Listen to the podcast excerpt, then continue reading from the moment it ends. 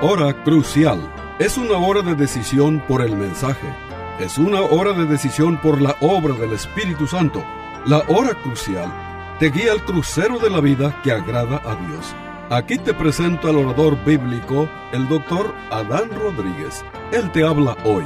Y al fin de esta audición, si tú quieres, llámale al teléfono 956-289-3340. Repito, 956-289-3340. Disfruta la música y aquí te presento al orador bíblico, el doctor Adán Rodríguez.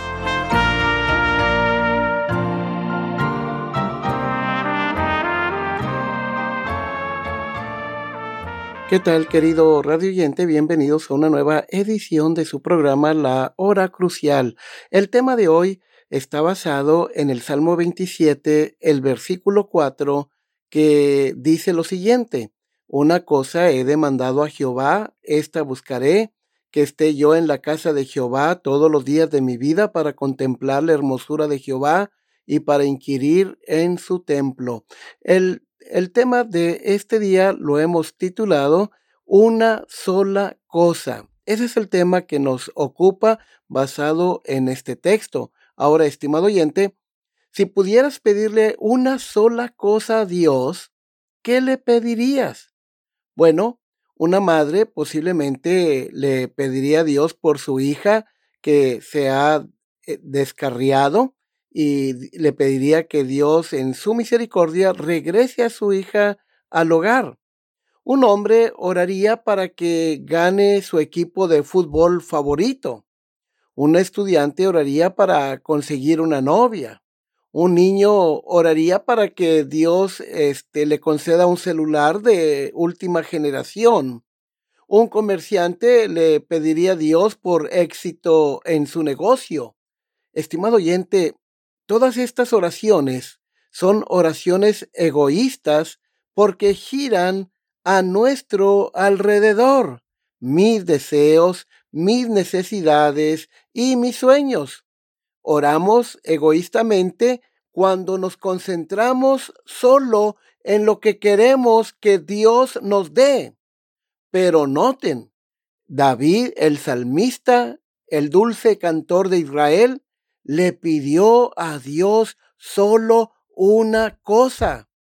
Él no ora por la victoria sobre sus enemigos o porque haya paz en su reino tampoco ora este para que los problemas se vayan de su reino.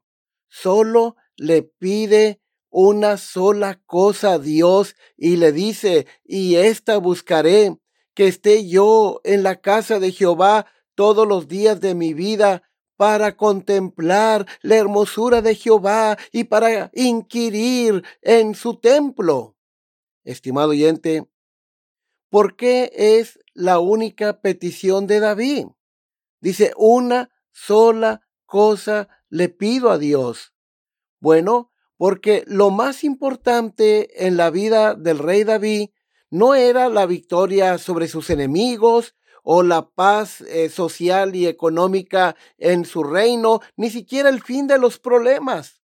Lo más importante para el salmista este, para él lo más importante ni siquiera era su salud, eh, ni la riqueza, ni el poder. Lo más importante en su vida era su comunión con Dios.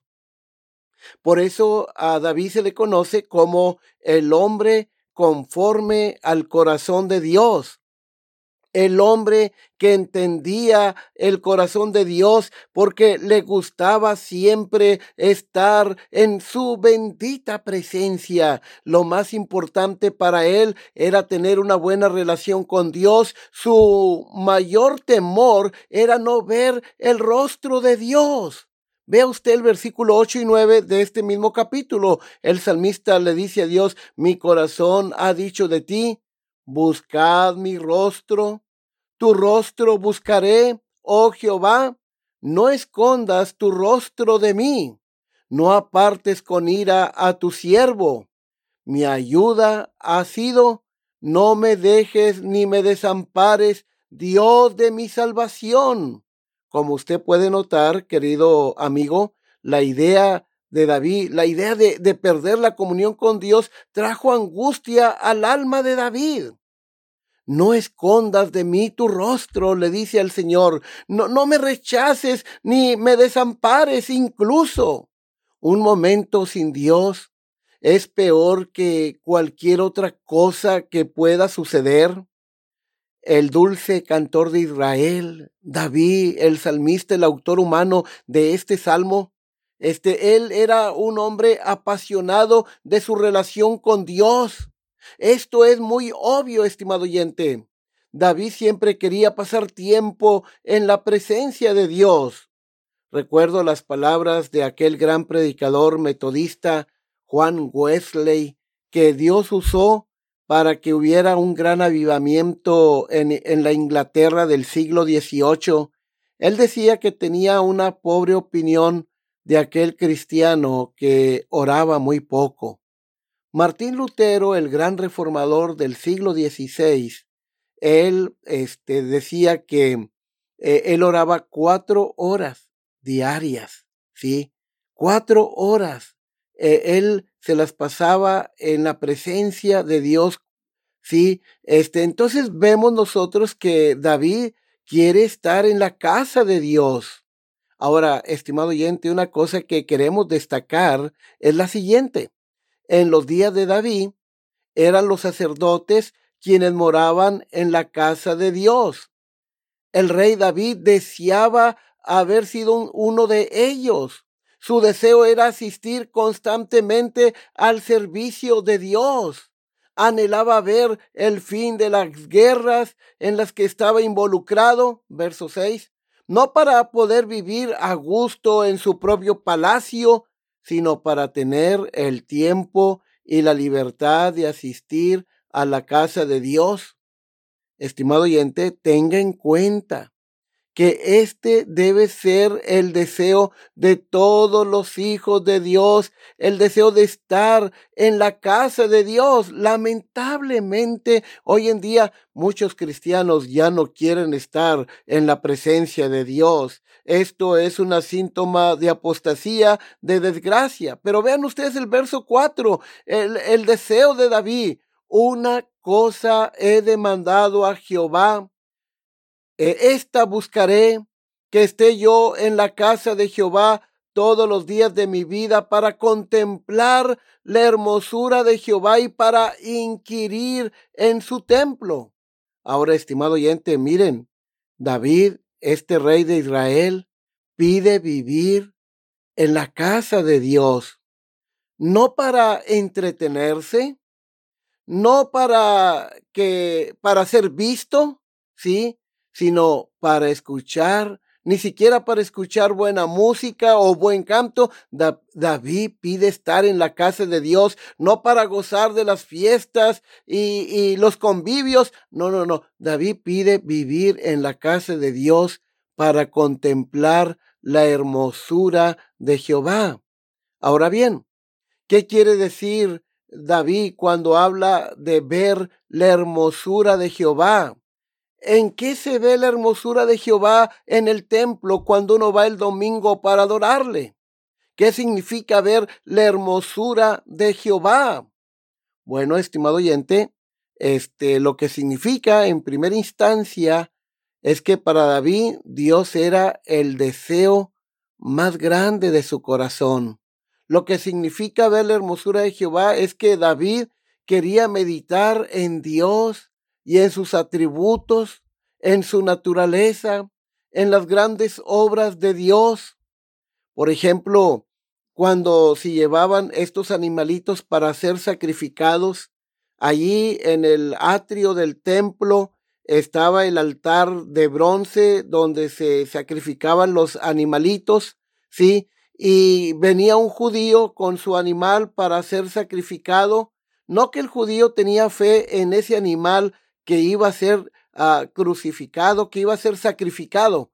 No, la idea es esta, que estos sacrificios, estos animalitos que eran sacrificados, este, representaban o simbolizaban al Hijo de Dios muriendo por nuestros pecados. Ahora, este, la santidad de Dios exige este, el castigo de nuestro pecado. La justicia de Dios exige eh, el castigo de nuestro pecado. La ley de Dios que es justa dice, el alma que pecare, esa morirá.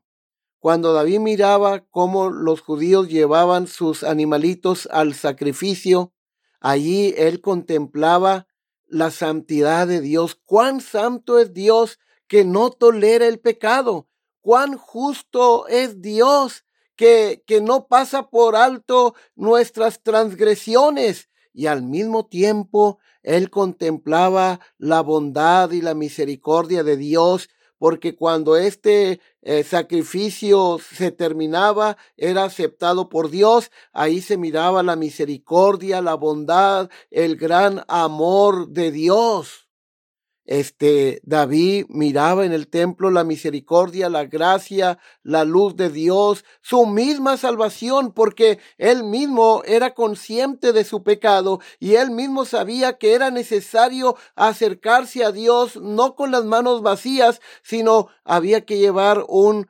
cordero o este ah, un animal para que fuera sacrificado como un símbolo del Hijo de Dios muriendo por nuestros pecados.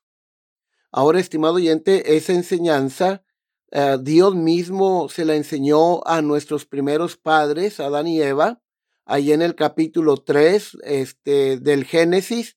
Y ustedes recordarán cómo nuestros primeros padres, cuando pecaron, trataron de cubrirse con hojas de higuera que representan nuestra propia justicia, nuestras buenas obras, pero allá por el versículo 19 al 22, Dios los cubre a nuestros primeros padres con, con ah, túnicas de pieles, es decir, hubo un sacrificio. Dios les enseñó a nuestros primeros padres la manera en que el hombre y la mujer debemos acercarnos a Dios. Y era a través de un sacrificio por nuestros pecados. Y, y este sacrificio lo que indicaba en primer lugar que la salvación es un don de Dios, ¿sí?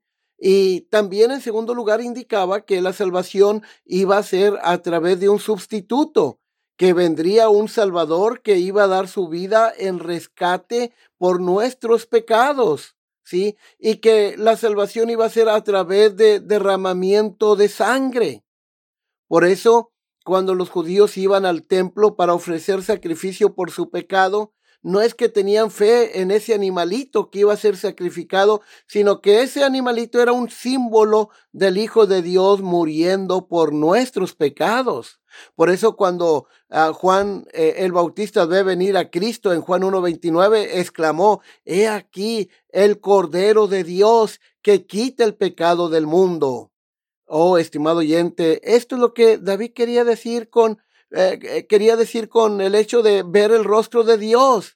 ¿Sí? Ahora, ¿se acuerdan de María, la hermana de Lázaro y de Marta, allá en el Nuevo Testamento, que se sentó a los pies de Cristo para escuchar su bendita palabra? Una cosa, decía David, le pido a Dios, y no solo le pido, sino que lo busco, ¿verdad? lo buscaré, que esté yo en la casa de Jehová todos los días de mi vida para contemplar la hermosura de Jehová. Estimado oyente, si la belleza de Dios era perceptible en el culto judío, ¿cuánto más debe serlo para nosotros el día de hoy que estamos bajo el nuevo pacto? ¿Cuánto más debe ser perceptible la presencia de Dios en el templo de Dios para nosotros que estamos en el Evangelio de Cristo? David contempló los atributos de Dios solo bajo tipos y sombras. Sí, pero nosotros las contemplamos reflejadas en Jesucristo, que es el cumplimiento de estos tipos y estas sombras y estos símbolos. No vemos toros y cabras, sino al mismo Hijo de Dios ofrecido en sacrificio por nuestros pecados allí en la cruz. Se deja ver el gran amor de Dios, la gran misericordia de Dios, la justicia de Dios, la ira santa de Dios, la santidad de Dios. Juan el Bautista fue el más grande de los profetas del Antiguo Testamento. Pero a pesar de lo grande que era, Cristo dijo que el más pequeño en su reino, en el Evangelio, es mayor que él. Mateo 11:11.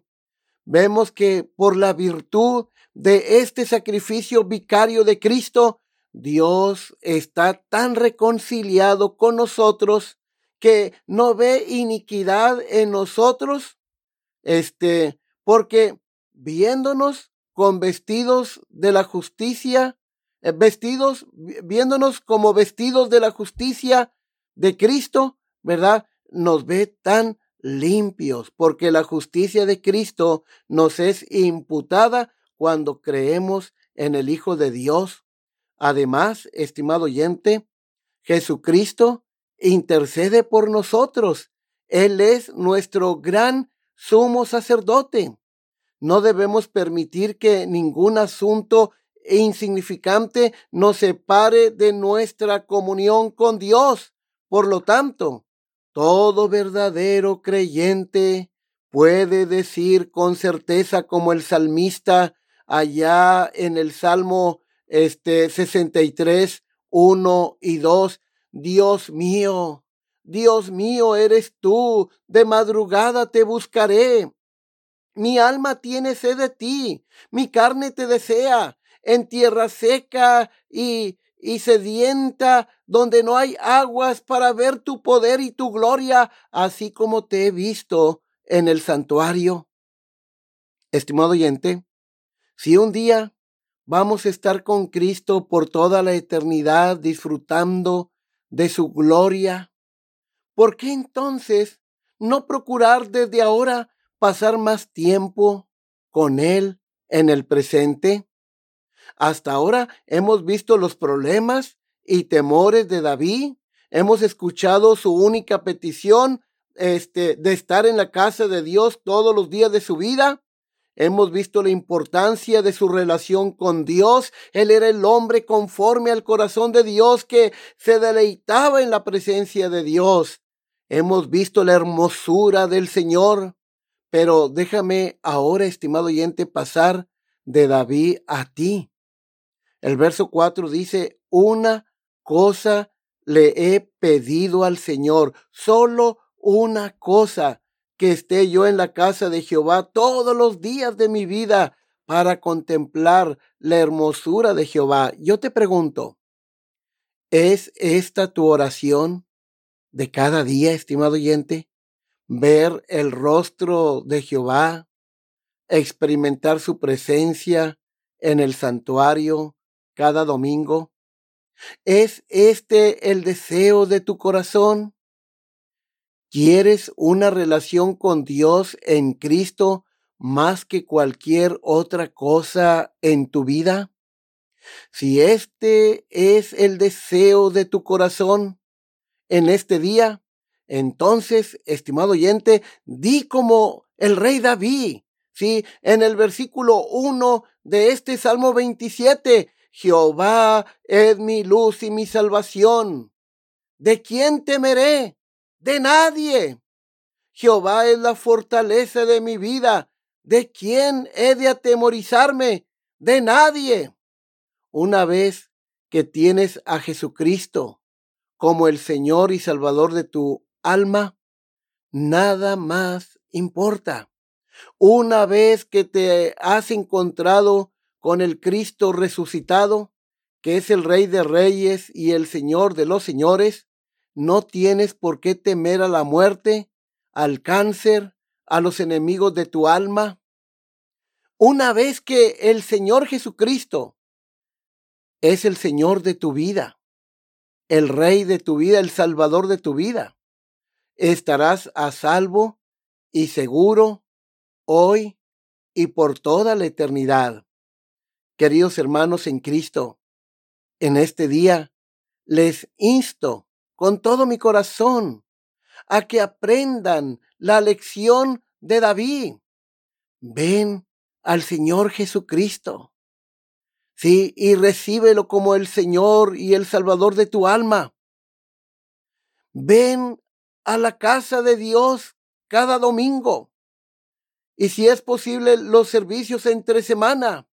Habita en la casa del Señor porque tu crecimiento espiritual, estimado oyente, no se va a dar en tu casa. Nuestro crecimiento espiritual siempre se va a dar en el contexto de la iglesia, no fuera de la iglesia. Por eso ven a la casa de Dios. Planea con anticipación el venir a la casa de Dios. Desde el sábado ya debes tener todo listo para el domingo. Desde el sábado eh, debes tú anunciarle a tus amigos y familiares que si llegan a visitarte el domingo por la mañana, este, tú vas a ir a la casa de Dios y que les invitas a que, a que te acompañen. Si tú dejas de ir a la casa de Dios porque te cayó visitas, tú estás mandando un mensaje negativo a tu familia. Le estás diciendo a ellos que, que ellos son más importantes que tu relación con Dios. ¿sí? Por eso hay que invitarles. Si no quieren ir, bueno, déjalos en tu casa y diles que cuando regreses de, de adorar a Dios y de ver su hermosura, entonces les vas a atender a ellos, ¿sí? Pero hay que prepararnos desde el, el sábado, ¿sí? Prepararnos, eh, hacer los preparativos de la ropa que vamos a llevar, este, hacer todo preparativo para llegar a tiempo a la casa de Dios y venir a la escuela dominical y venir al culto de adoración y ver la hermosura de Jehová. Decía David, para inquirir en tu templo, para saber más acerca de ti. Por eso, estimado oyente, tu crecimiento espiritual se va a dar siempre en el contexto de la iglesia y no fuera de la iglesia, ¿sí? Este, cuando vayas a la casa de Dios, apaga tu celular, ponlo en silencio, ¿sí? Para que no estés interrumpiendo, ¿sí? Eh, por reverencia a la casa de Dios y concéntrate en los himnos que se cantan, en las lecturas de la palabra de Dios que se leen y sobre todo en el mensaje poderoso de la palabra de Dios. Y te aseguro, vas a contemplar la belleza de Dios. Busca a Dios, este, con todo tu corazón, aún en el día de la angustia. Y Dios te mantendrá seguro en su morada, dice el salmista. Así que, estimado oyente, lo que hemos aprendido es que lo más importante en la vida de un cristiano es tu relación con Dios, ¿sí? Es el tener una comunión íntima, personal, progresiva con Dios. Tu, tu vida devocional, sí, y tu comunión con Dios en el santuario debe ser no solamente un gran deber el ir a la casa de Dios, sino un gran privilegio de ir a la casa de Dios para contemplar la hermosura de Jehová. Oh, estimado oyente, este, ojalá que de hoy en adelante esa sea tu meta, ¿sí?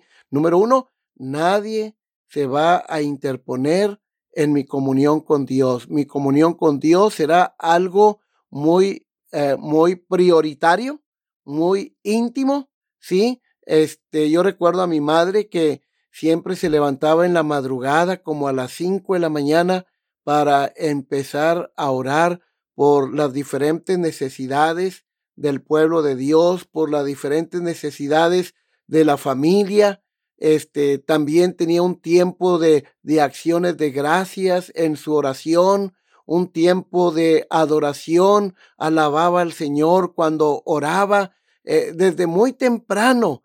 Bueno, estimado oyente, nuestra comunión con Dios debe ser una gran prioridad y el ir a la casa de Dios no solamente un gran deber, sino un deleite, porque allí vamos a contemplar la hermosura de Jehová, allí vamos a crecer en el temor de Dios, en conocimiento de la palabra de Dios, en santidad, este, en gracia, estimado oyente, este, Dios manifiesta su presencia de una manera muy real en el santuario.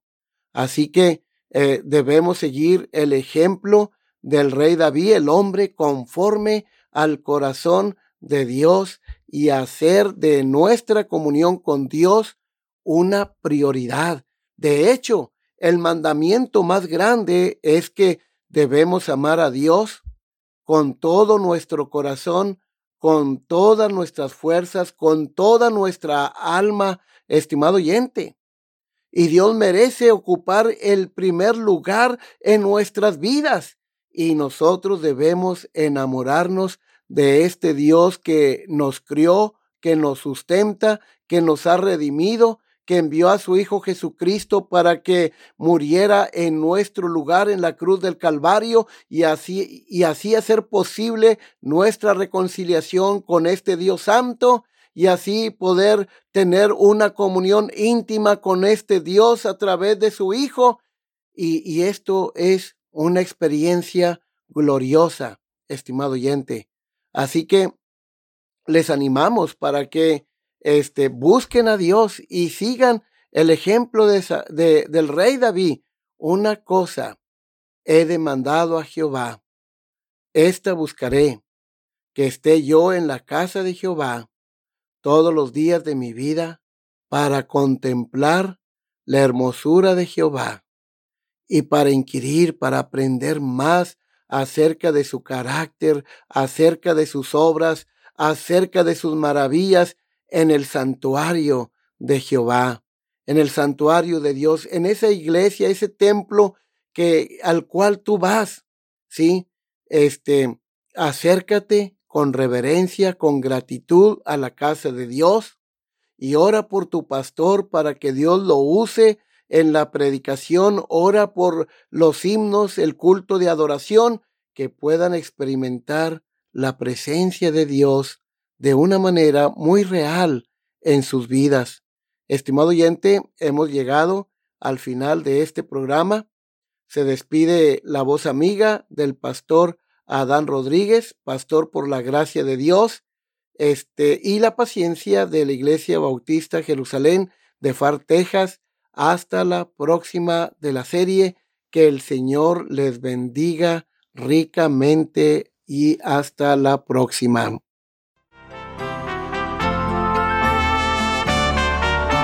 Este fue su programa La Hora Crucial.